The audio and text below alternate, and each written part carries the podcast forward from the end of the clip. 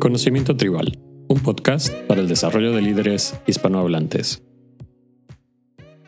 Antes de empezar con este episodio, quería daros a todos un muy feliz año 2021 y agradeceros por formar parte de la comunidad Conocimiento Tribal. Comenzamos este año con una entrevista un poco distinta en la que hablamos con Cecilia Tam. Ella es directora y Future Synthesis de Futurity Studio, donde acompaña a empresas y a organizaciones a elaborar estrategias, diseñar y construir futuros. Cecilia ha fundado múltiples empresas, ha sido tecnóloga social en Alpha Telefónica Innovation y también ha sido consultora para la ciudad de Barcelona, la NASA y el Programa Mundial de Alimentos de las Naciones Unidas. Cecilia, bienvenida a Conocimiento Tribal. Muchas gracias por estar con nosotros hoy. Creo que para mí y espero que para todos los que nos escuchan es un placer tenerte aquí, sobre todo porque eres un perfil distinto a, las personas que, suelo entrevistar en, el programa y bueno, estoy muy entusiasmado de, tenerte aquí con nosotros hoy. ¿Cómo estás? Muy bien, muy bien. Muchísimas gracias por, por tenerme, por invitarme. Cecilia, em, normalmente empiezo preguntando qué es liderazgo, pero en tu caso tienes una carrera tan interesante, has estudiado diseño, arquitectura, ciencias de datos, aprendizaje automático de máquinas, etcétera. Cuéntanos un poco más de, tu carrera. Mi carrera no ha sido lineal para nada, ha sido como eh, por varias razones. Uno, yo creo que yo tengo una curiosidad de aprender ah, y de que el, eh, creo que yo tengo una visión del, del a ver, te, cuento un poco del año pasado, hace dos años creo, he hecho un proyecto sobre entendiendo la neurociencia de aprendizaje. Entonces, de allí aprendí de que nuestro cerebro funciona eh, de una forma, se llama esquema. Y el esquema funciona así, de que para entender, eh, por ejemplo, un perro o un animal, ah, el esquema se forma por partes, la nariz, el ojo, la cola y después el, cerebro construye como lo que es, lo que nos entendemos conjunto es el, el perro, ¿no? Entonces, la educación para mí es lo mismo. Entonces, eh, forma parte de cada una de las cosas y después en, nuestro cerebro es nuestro mundo, ¿no? Y además, para mí, me parece súper interesante de hacer las conexiones de opuesto. Entonces, al hecho el diseño y después el neurociencia, en mi cerebro me tengo que hacer este puente tan lejanos, ¿no? Y es, es trabajo, sí, pero lo que sale es sorprendente porque eh, no es un, no es un camino común. Entonces, el, en principio, el hecho el biología uh, y neurociencia que me, me, ha gustado, lo que pasa es que no he sacado buenas notas, pero bueno, me ha gustado mucho. y he cambiado la carrera y empezado a estudiar arquitectura. Y también me ha gustado mucho. Sí que allí he sacado buenas notas, pero, eh, pero quería aprender más. Y, y, y uh, hace el, el, año pasado, no, no, este año he decidido de que, mira, voy a continuar a estudiar y he hecho un, uh, un data science, uh, un, ciencia de datos y machine learning y también me ha aumentado mucho las habilidades. Yo creo que el, en el futuro también van a cambiar mucho de la forma de educación, porque yo, el, mm, de, de, ahora, ahora la forma ha sido como eh, experto experto, ¿no? A profundizar muchísimo uh, de un un tema. Lo que tenemos que aprender es tener muchas habilidades y combinar esas habilidades para poder ah, aumentar nuestros valores como, como personas. Súper interesante ese, ese perfil que tú tienes y también esa, esa visión sobre, sobre el aprendizaje y la educación a futuro que tienes, porque me doy cuenta cuando hablo con distintas personas de distintas nacionalidades que, por ejemplo, eh, hay nacionalidades como la alemana, donde ellos, em, en cierta forma, prevalece la, especialización, ¿no? Entonces, es gente que hace un máster, luego hace un PhD o un postdoctorado, pero siempre en, la misma área. Y si nos vamos al otro lado del planeta, Estados Unidos o incluso Latinoamérica, yo creo que somos un poco más transversales, ¿no? Quizás no, no entramos tanto en el detalle de determinada área, pero sí que tocamos muchos, muchos temas a la vez. Em, Hoy en día, Cecilia, te defines como Future Synthesis. Entiendo que toda esta carrera y, todas estas áreas que has tocado te han llevado a ello. Cuéntanos un poco más qué significa esto y, cómo llegaste ahí. Uf, eh, yo he tenido una conversación con uno de, mis mentores hace, hace un par de años y me di cuenta de que mi posicionamiento, digamos, eh, del profesional no es fácil. Ah, porque, porque trabajamos en la visión de futuro. Entonces, cuando estaba hablando de, eh, con él y me ha dicho que me tengo que inventar, me tengo que inventar mi propio rol porque no existe, no existe ese, ese, ese título del sintetizador, sintetizador de futuro Future Synthesis. Em, y lo que, lo que hemos trabajando esos, esos mm, años es, es, es, montar una visión para las empresas, para las personas, em, para los, que, los que necesitan para poder prepararse ah, ahora del, y, construir un camino hacia esos futuros. Em, entonces, que, eh, no, hay una, no hay una carrera singular que, ahora podemos aprender para hacer esto. Es un puesto, es una combinación de, de, diferentes habilidades, tal como, como he explicado antes, para poder llegar a este punto. ¿no? Y por eso que insisto que en el futuro de la educación hay que cambiar, porque eh, eh, a profundizar solo un tema de ser expertos o ser em, eh, solo una carrera singular te, te encaja de un, un, una perspectiva y tenemos que, tenemos que prepararnos a una, varias distintas perspectivas para poder llegar de, de tener una visión más integrados. Y entiendo que también eh, has pasado por un proceso de autoconocimiento bastante amplio para, para poder definir tu, propia, tu propio rol o tu propia carrera, ¿no? Cuéntanos un poco cómo hiciste ese, ese estudio, digamos, para llegar a la conclusión de que Future Synthesis era el, el término, era el rol que tú querías ejercer? El, pues el, em, el, el, hecho, la ciencia, la parte de ciencia, de biología, y después el hecho de diseño, son carreras muy opuestas, porque uno es muy, muy soft, ¿no? Eh, eh, soft, digamos, que eh, no es que no es importante, sino eh, eh, trabajar mucho más, o sea, la parte de creativa es mucho más distinta de que la parte de, de ciencia, que es mucho más riguroso, que tiene como una forma más, bastante más eh, estructurado. Y la, toda la parte de estética es mucho más de cultural, de tradición, de, de intuición. Em, entonces, esos dos muy eh, manera de pensar, hay gente que dice left brain, right brain, o sea, izquierda y derecha, y no es verdad, pero em, está trabajando en, en, distintos ámbitos, ¿no? Em, de allí sale, eh, el, sale el pensamiento de que siempre pensamos de, que trabajamos a fondo. Eh, en realidad, cuando se cruzan, eso es opuesto, es cuando salen las cosas nuevas había como un, un, artículo que he leído súper interesante que he escrito por una profesora del MIT Media Lab, se llama Neri Exman. Y ella ha hecho como artículos de Age of Entanglement, la, la, época o la edad de, de, cuando las cosas se combinan, ¿no? Entanglement es, es difícil de traducir pero está hablando de que hay que utilizar no solo, eh, y ella es, es eh, tiene formación de diseñadora, entonces, ella está hablando de que eh, eh, no solo del diseño, sino hay que incluir la, ingeniería y hay que eh, añadir la ciencia y hay que añadir también la parte todo del negocio para, para construir un, para poder pensar. No, no se puede tener una, una, perspectiva, sino hay que ser global.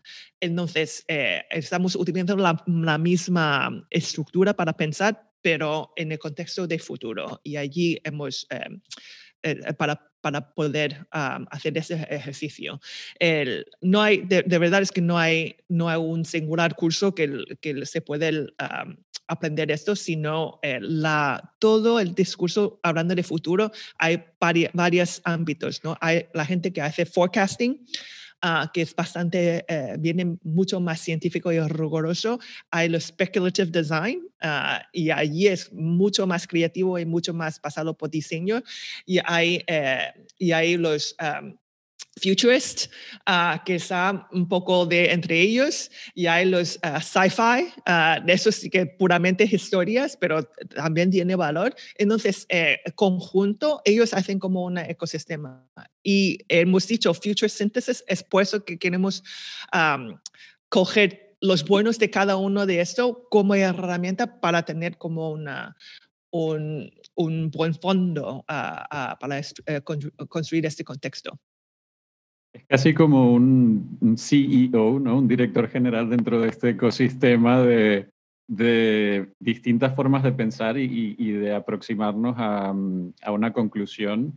Y bueno, como veo tu rol por, por como lo has explicado, es esa persona que, que tiene visibilidad de todas las distintas formas de, de pensar y de hacer las cosas y, y, trata de precisamente englobar un poco de lo que hace cada una, ¿no? Para, para llegar a una conclusión.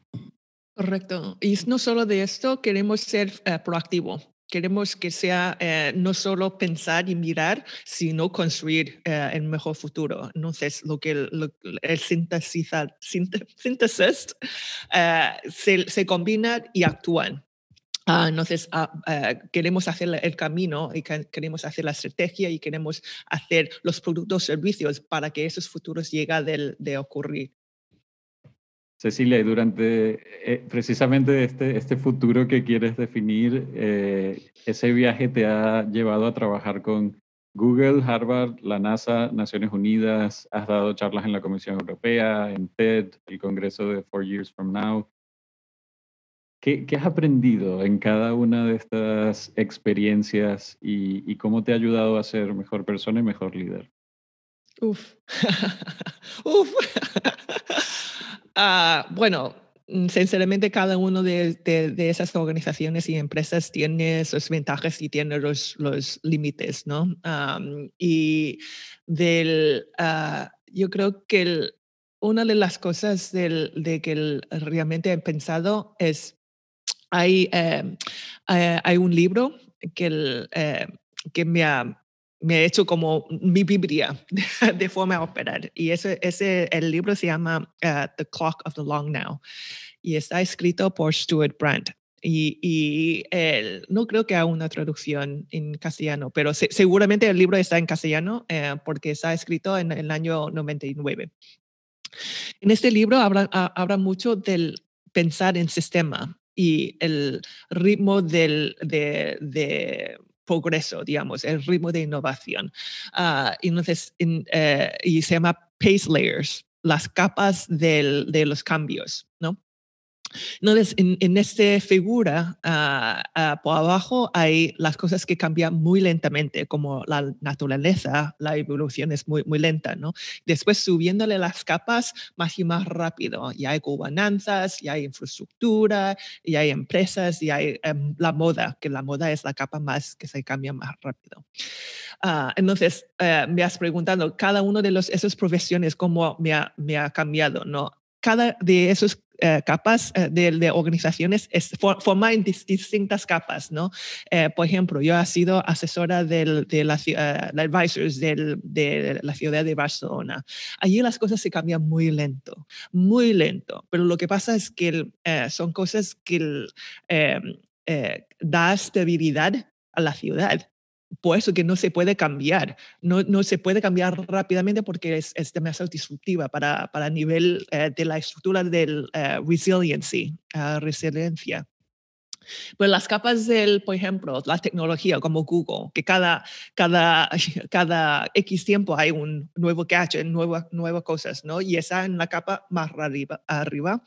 Y, y a veces se nota de que las capas arriba em, empiezan a infiltrar sea, bajan y se adopta por las, la, las, eh, por las capas abajo, ¿no? Entonces ya, ya estamos mirando, de, uh, viendo de, que uh, hay muchas regulaciones, está adoptando el gobierno pasado por la, capa de tecnología, ¿no? Entonces, eh, me interesan mucho esos cruces de las empresas, de los eh, ONG, de mis propios startups, de las personas, ah, hasta todas las capas de naturaleza. Y, eso es una de las cosas que he aprendido mucho de cómo se, se conectan entre ellos. Todo este contexto global del, del COVID, ¿no? que al final creo que ha servido muchísimo para mm, algunos tipos de tecnología, como por ejemplo eh, Zoom, em, conversaciones en remoto, presentaciones, etcétera, las ha apresurado.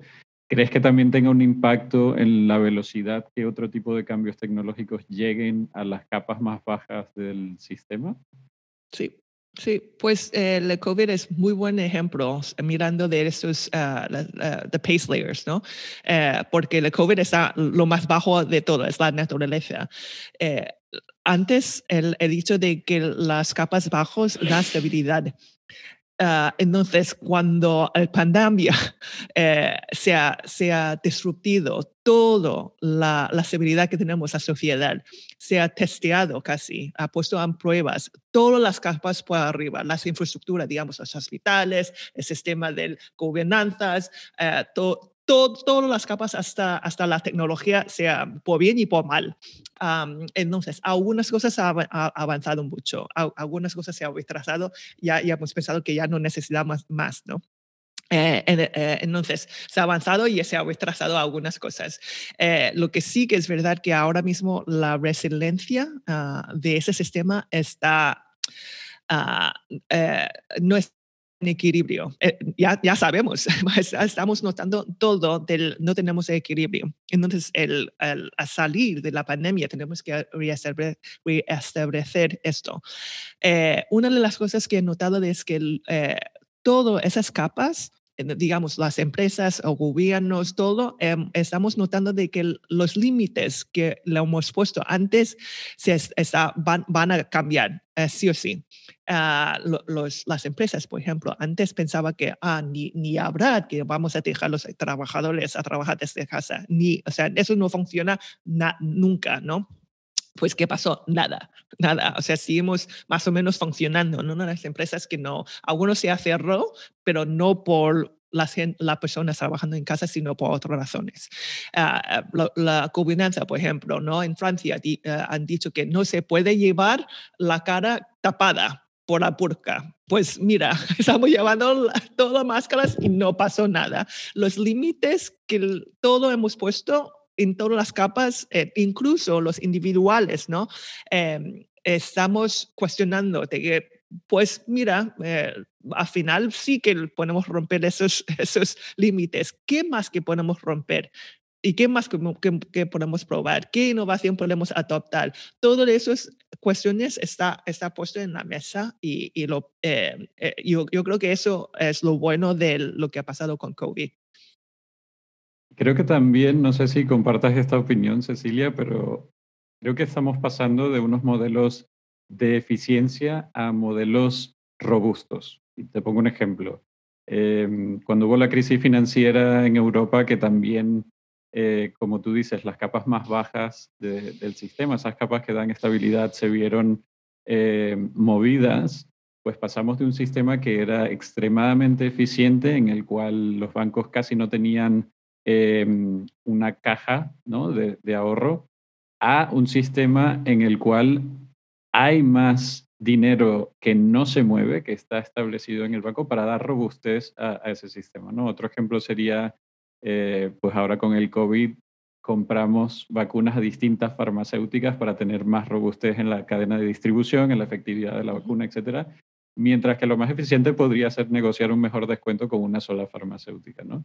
¿Cómo lo ves esto? No, no, estoy de acuerdo. Hay un efecto, se llama the pendulum effect, los, el, ¿cómo se dice esto? Pendulum. Ah. Sí, el péndulo. En péndulo, péndulo.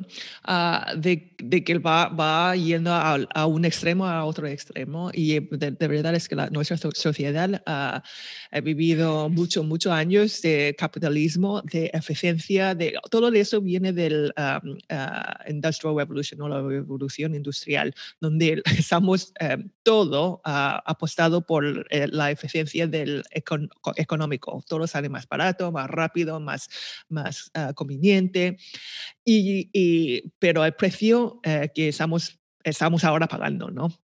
La, la pandemia, uh, la pandemia está conectado, no es un, solo un bicho que, que le está infiltrando el sistema, sino es, ha sido como muchos años el, de muchas distintas capas que, está, eh, que, que, que, no, está, eh, no, no, lo hemos pensado ah, hasta ahora. Y yo creo que eh, si vuelvo, del, vuelvo de hablar del de, el libro de uh, The Clock of the Long Now, el libro se llama El, el, el reloj del, uh, de lejos, pero ahora, ¿no? Porque, porque habla de eso hablando de que no tenemos que mirar demasiado cercano. Es todo de eficiencia, del, discurso de eficiencia, es que estamos, queremos ahora, queremos, eh, solo pensamos ahora, por ejemplo, Black Friday, mm, compramos más, barato y lo, no, lo compramos teniendo cinco teles en casa que no usamos. Pero el libro que hablan de que no, no, no, tenemos que pensar mucho más lejanos. Todo, todo, eh, no tenemos que solo pensar en eficiencia, sino eh, cuáles las consecuencias que tenemos que pagar aquí de 5 años, 10 años, 20 años, 10 mil años. Pero lo miramos ahora para saber, si no, vamos a volver como antes. Uh, entonces, eso sí que tiene que hablar de, de una sociedad, un, una ciudad, un país, un, un una planeta muchísimo más uh, resiliencia y mucho más robusto. Uh, y no solo para los humanos, sino en nivel del nivel global, en el nivel de la planeta. Has hablado, Cecilia, de mirar al futuro de forma proactiva? ¿Por, qué es importante que miremos al futuro proactivamente? Eh, porque si no sabemos por dónde vamos, ¿cómo, cómo podemos hacer los planeamientos, la, estrategia ahora? yo creo que una de las cosas que es bastante preocupante es que eh, eh, la, la, tecnología está cambiando a un ritmo mucho más rápido que hemos pensado y de que no hemos mirado eh, qué consecuencia va a tener. Y, lo estamos sufriendo ahora, ¿no? Eh, no sé si has visto la película de Social Dilemma que está en Netflix. Eso hablando de que inicialmente uh, empresas como Google, como Facebook, tienen buenas intenciones para conectar a las personas, para, pero no, no nadie, nadie le ha ocurrido que, que, eso puede tener unas consecuencias tal como efecto del, de las elecciones en Estados Unidos, las, los discursos políticos y, cómo se, se, la gente se cambiar a, a, forma radical. ¿no? Nadie lo ha pensado de esto. Uh, entonces, ahora sabiendo de que eso tiene esas consecuencias, todo lo que hacemos ahora tenemos que pensar Uh, y, y, si lo planteamos ahora, igual podemos guiar a un futuro deseable que no sea uh, posteriormente que, el, que el, todo lo que negativo sale. Interesante este papel que los líderes tienen que jugar en el cual la ética, eh, bueno, a, a, mi parecer no podemos justificar un, unos ingresos financieros mayores o una rentabilidad mayor por encima de la ética y, de, y del impacto que pueda tener en la sociedad, ¿no? ¿Cómo tú que has trabajado con, con tantas distintas organizaciones, eh, tanto de gobierno como tecnológicas y de otras áreas, ¿cómo ves este concepto de ética en los líderes? ¿Crees que prevalece el concepto de capitalismo y de eh, profitability o estamos moviéndonos más hacia conceptos en los cuales prevalece la ética? Mm, yo creo que cada día más las empresas están, ah, ah, apostando mucho más hacia un modelo más sostenible. Muy sostenible, digamos, de la, eh, ecología, muy sostenible social, muy sostenible en, en, distintos ámbitos. hasta ahora, em, hasta ahora hay como una separación, ¿no? Lo del que es económico y lo que, les, eh, que se llama ah, Corporate Social Responsibility Program, ¿no? Y que se, se, separan. Primero ganamos el dinero y luego con el dinero lo pagamos para todo lo que es social y el, ecológico. Y ese modelo no, no, es, no es sostenible. Em, y, pero hasta ahora, yo creo que hasta ahora eh, ni las empresas ni, ni, ni, individuales, mucho más menos como individuales y mucho más menos como, como, como un país, uh, tiene capacidad de entender sus consecuencias uh, y, y, para poder calcular uh, cómo manejar esto, ¿no? Eh, hay pocas empresas, creo que hoy en día, que, que tiene esto como, como pase, muy pocas. Estamos hablando de empresas como Patagonia, que desde en, principio lo montan las empresas con una mirada mucho más enfocada de, de, de, lo social, lo, lo sostenible. Um, y, y como sociedad tenemos que, tenemos que realmente hacer, hacer un reflection, ¿no? Uh, con nosotros mismos, nuestro comportamiento. Yo, yo, creo que no es, no es solo eh, responsabilidad de la empresa, sino en todas las capas, como, como consumidor, como, como empresas, como la tecnología grandes, la, big tech, como, uh, como uh, gobernanzas, gobiernos, pero todos nosotros tenemos que hacer el esfuerzo. Eh, es que hemos llegado a un punto bastante insostenible. ¿Cuál es el mayor reto que tenemos como sociedad a futuro, Cecilia? Yo creo que primero tenemos que ah, apostar mucho y financiar mucho eh, toda la parte de educación. Uh, es como em, la base de estructura de la sociedad. Hablo de esto porque em, en muchas de mis charlas hablo de un concepto que se llama lo que llamo yo a, social train, el tren de social. ¿Qué, pasa con ese tren? Ah, eh, que vamos al, vamos al cole, um, buenas notas ah, para poder llegar a una buena universidad eh, para que para sacar buenas notas, para poder uh, llegar a un buen trabajo en, un, en un, una empresa uh, y con el dinero gana, eh, ganas y comprar la casa, se casan con hijos y que se viven súper contentos el resto de su vida, ¿no? Eso es el tren que, que siempre siempre um, hablo yo en las charlas. Lo que pasa es que ese tren ya no funciona. ¿Por qué? Porque vamos al cole para aprender cosas que va a ser obsoleto. Ya, ya sabemos esto, ¿no? Eh, y la forma de aprender también es obsoleto y todo lo que contenido también es obsoleto. Después vamos a la universidad uh, para ser experto de algo que también va a ser obsoleto porque no sabemos qué trabajo va a salir, ¿no? Y después van a, van a tener un trabajo que posiblemente y muy probablemente que no le va a gustar. Uh, y, y para, pero para estar allí, ganar por ganar el dinero, ¿no? Eh, y después de ganar el dinero para comprar las cosas que no, no, es, no, no es necesario y comprar por comprar. y llena de cosas en, en, en casa uh, sin, sin uso y después se casa con una persona muy probablemente que va a divorciar, ¿no?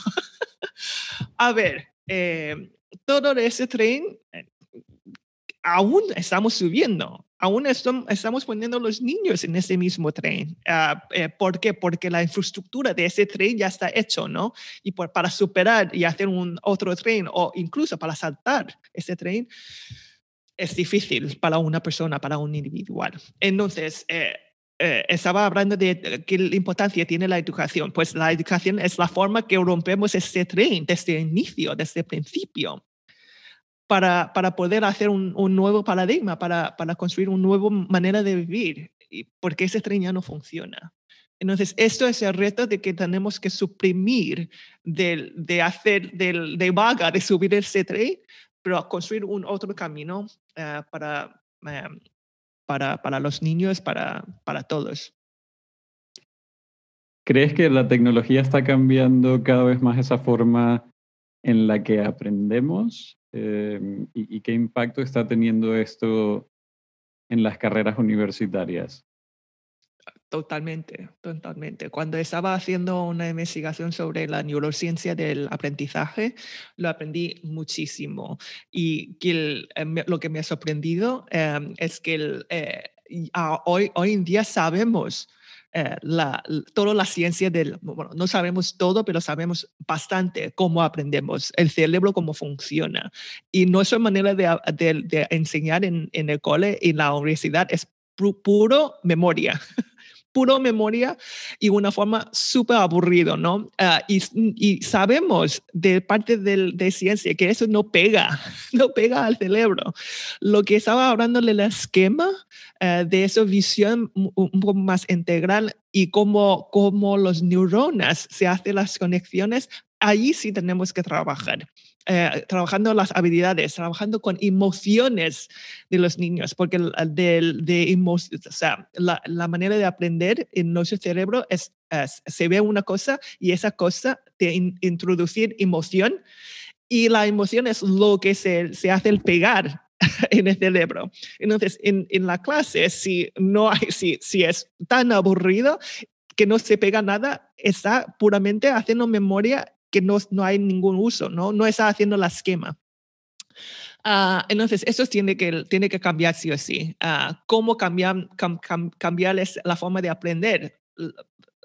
Todo el sistema de educación hay que, hay que hacer un, una, uh, una nueva mirada. Lo que pasa, lo que estoy notando es que el COVID está ayudando y no está ayudando a la vez. Uh, está ayudando en, en, en, el sentido de que las profesores está uh, uh, forced, está lo, lo, tiene, sí, sí lo, está mirando opciones alternativas porque hay, hay, hay, sitios que en, la, en la clase eh, presencial ya no existen, ¿no? Entonces están buscando diferente um, tecnología, están mirando uh, nuevas formas de, de educar. mirando el Zoom no es lo mismo de captar atención que, el, que presencial, ¿no? Y cómo se hace esto. Uh, entonces hay, hay muchos experimentos que está, que está pasando. Eso es bueno. Uh, pero uh, por otro lado, los alumnos están sufriendo de esos experimentos, ¿no? Mm, se compensa, pero yo, yo creo que a lo largo plazo eso va a salir como positivo. Estoy de acuerdo y, y me vienen conceptos a la mente como adaptabilidad, storytelling, eh, que tenemos que empezar a, a aceptar y a, y a, meter dentro de nuestra educación, educación, perdón, pero también dentro de nuestra forma de ser, ¿no? Porque precisamente por lo que tú comentabas, yo creo que es hacia lo que nos estamos moviendo y, y es lo que va a tener más éxito, lo que nos va a hacer más exitosos. Cecilia, eh, sé que también has fundado tus empresas, Al Woman, Futurity Studio. Eh, ¿qué, ¿Qué te llevó a, fundar estas empresas? La, primera empresa ha sido un espacio de coworking, se llama Makers of Barcelona, y eso eh, hemos fundado hace, casi 10 años. Disculpa.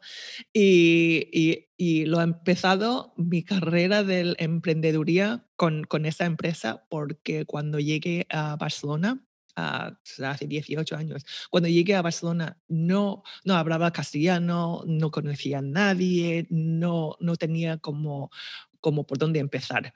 Uh, tenía una carrera de arquitectura y de biología, pero tampoco sabía cómo, cómo o sea, el, como arquitectura, como arquitecta tampoco podía uh, actuarme porque no, te, no tengo el, el, el mi título aquí en España. Entonces, eh, me, ha, me, ha, puesto una posición de, de emprendeduría, sí o sí, porque ya no, no, hay, no, hay, no hay otras maneras, no, no, hay, no, hay, no, hay, otro sitio.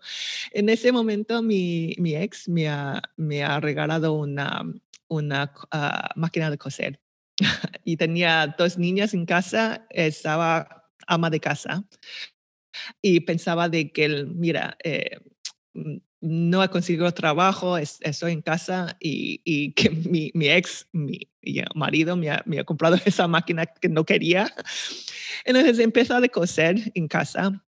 De allí me da, eso es antes de que he empezado el, el of Barcelona, pero con el máquina de coser me daba cuenta de que al hacer, al usar mis manos, me ha aumentado mi propia confianza porque estaba haciendo cosas y es, es in real time, ¿no? Es, se ve las ropas que ha cosido, se, se ve las cosas que le ha cumplido.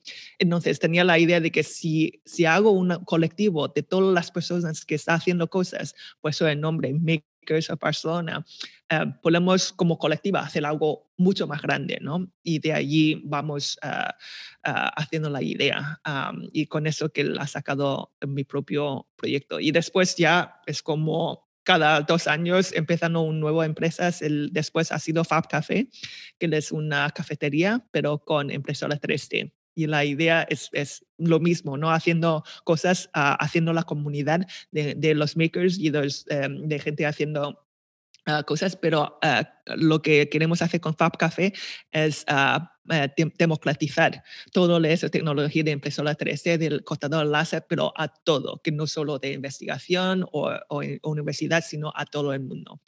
Uh, y después el, All Women, que es una plataforma para, para enseñar a mujeres de, a de, tecnología a mujeres, a otras mujeres. Y allí tenemos uh, Data Science, uh, ciencia de datos, Machine Learning, es donde he hecho mi propio curso, ¿no? He hecho mi escuela, mi propia escuela para poder aprender a esto, y, pero también hay Project Management y, otro curso. ¿Por qué, ¿Por este? Porque mm, yo me acuerdo muy bien de, de, hace cuatro años fui con mi cofundador de All Women a una, a una conferencia y había 28 uh, ponentes y de esos 28 había 26 hombres, o sea, había dos mujeres Uh, y, lo hemos mirado uh, pensando que no puede ser, no puede ser, tenemos que cambiar esto.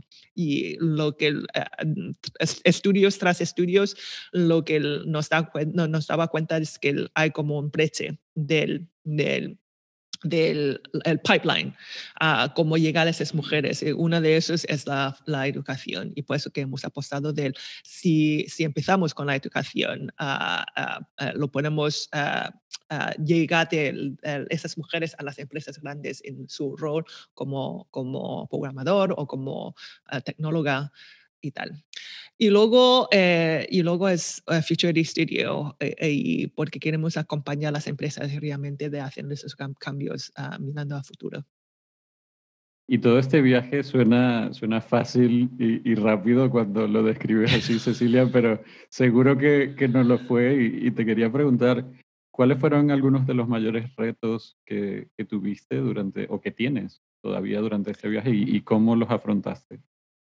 El, el, el uno es cómo financiar los proyectos. Uh, el, porque en todo, todo el trayectorio o sea, uh, ha sido más y más fácil, uh, porque, porque el, uh, todo lo que he aprendido en Mob lo, lo, podía trasladar en Fab Café y, y, y después All Women y tal. Uh, pero la financiación, eh, todo el mundo hablando del, uh, you know, todos los startups hablando de, ah, hay que, hay que, hay que tener primera ronda, segunda ronda, financiar, financiar, financiar. Ninguno de, de mi, mis startups, ninguno de las empresas que he montado hemos tenido eh, cap, eh, capital por, por, inversores. Todo ha sido interno. Eh, no porque no queremos involucrar afuera, sino eh, lo que queremos, el objetivo no es crecer, crecer, crecer, eh, sino, o sea, todo el mundo habla de unicornio, no, no estamos pensando de ser unicornio, sino estamos pensando cómo hacer un, una comunidad sostenible eh, y cómo podemos eh, crecer con la comunidad. Eso es, el principio de todo. Y después que ha cambiado desde mente de crecer por beneficio a crecer por la comunidad, todo van a, a, sido mucho más fácil. Es el primer, primer lectura que, hemos aprendido, ¿no? Eso es lo mismo con All Women, uh, con la comunidad hemos crecido, eso con el Fab Café y tanto como en, el, en, en Mob. Y la segunda es, el, la, hemos notado la, la diferencia del uh, cómo eh, eh, performance uh, de las empresas comparando, yo soy americana, ¿no? Eh, porque le, le estudian en Estados Unidos, yo también de, de, China, pero la cultura como una empresa em, actuar en Europa comparando con Estados Unidos y comparando con, con en China, ¿no? porque cuando cuando eh, hablamos de crecimiento y la comunidad, eh, hablamos sobre también la comunidad no solo ah, en España, pero también afuera, ¿no? y también online y offline. ¿Cómo podemos crecer esto? Eh, pues cada es muy distinta afuera como aquí. El, y, y, todo el mundo siempre habla de que ah, tenemos que adaptar a Silicon Valley, tenemos que hacer esto tal como Beijing, lo que sea todos los hubs mundial que está funcionando muy bien, pues, pero no funciona, no, no, no se puede copiar por copiar, lo mismo que no se puede crecer por crecer, ¿no? Em, eh, y lo que también, o sea, eh, siempre vuelvo de, hablar de la comunidad, es nuestro número uno de, de capital. Eh, porque de la comunidad entendemos lo que necesita local, lo que piensan las personas y qué, qué, necesitan ellos para poder hacer el valor. y, y, eso es el segundo, cómo se puede entender cultura, distintas culturas para crecer Ah, en, en, en las localizaciones distintas. Y hay, hay, mucho más, pero bueno, lo que con esos dos ha sido como lo más, lo más uh, grandes lecturas que hemos aprendido. Me encanta todo este viaje que, que has tenido, Cecilia, y, y cómo involucras como tu principal cliente a, la comunidad, pero también como tu principal inversor y como tu principal apoyo ¿no? hacia, hacia las empresas que has creado. Em, toda esa parte me encanta y creo que a nivel de, liderazgo empresarial probablemente es algo en lo que podemos mejorar muchísimo, ¿no? Dejar de pensar en la comunidad meramente como un cliente, sino también como un apoyo y, como una parte de, un stakeholder más de, la empresa, ¿no?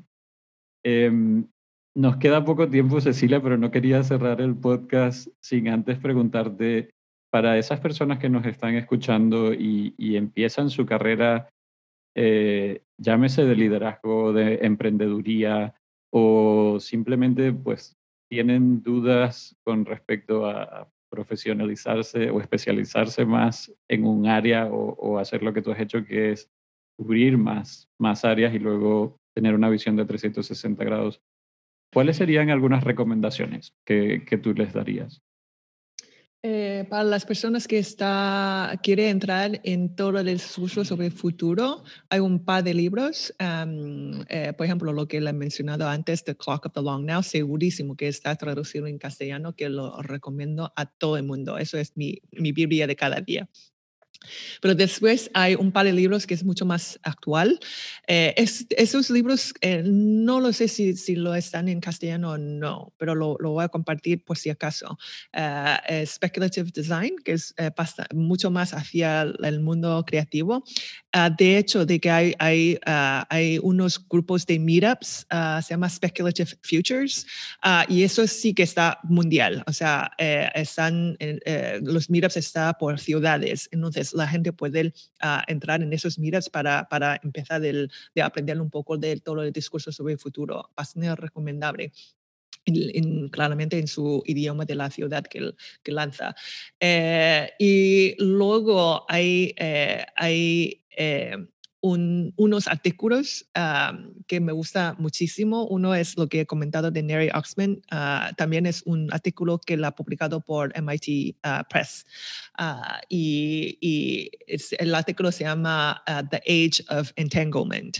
y eso es un poco de pensamiento del, de cómo, cómo pensar eh, casi system thinking, o sea, pensamiento de sistemas, uh, y eso es, sirve bastante. Eh, de hecho, recomiendo mucho del, uh, no me acuerdo del libro, yo creo que el libro se llama System Thinking, pero no me acuerdo del autor.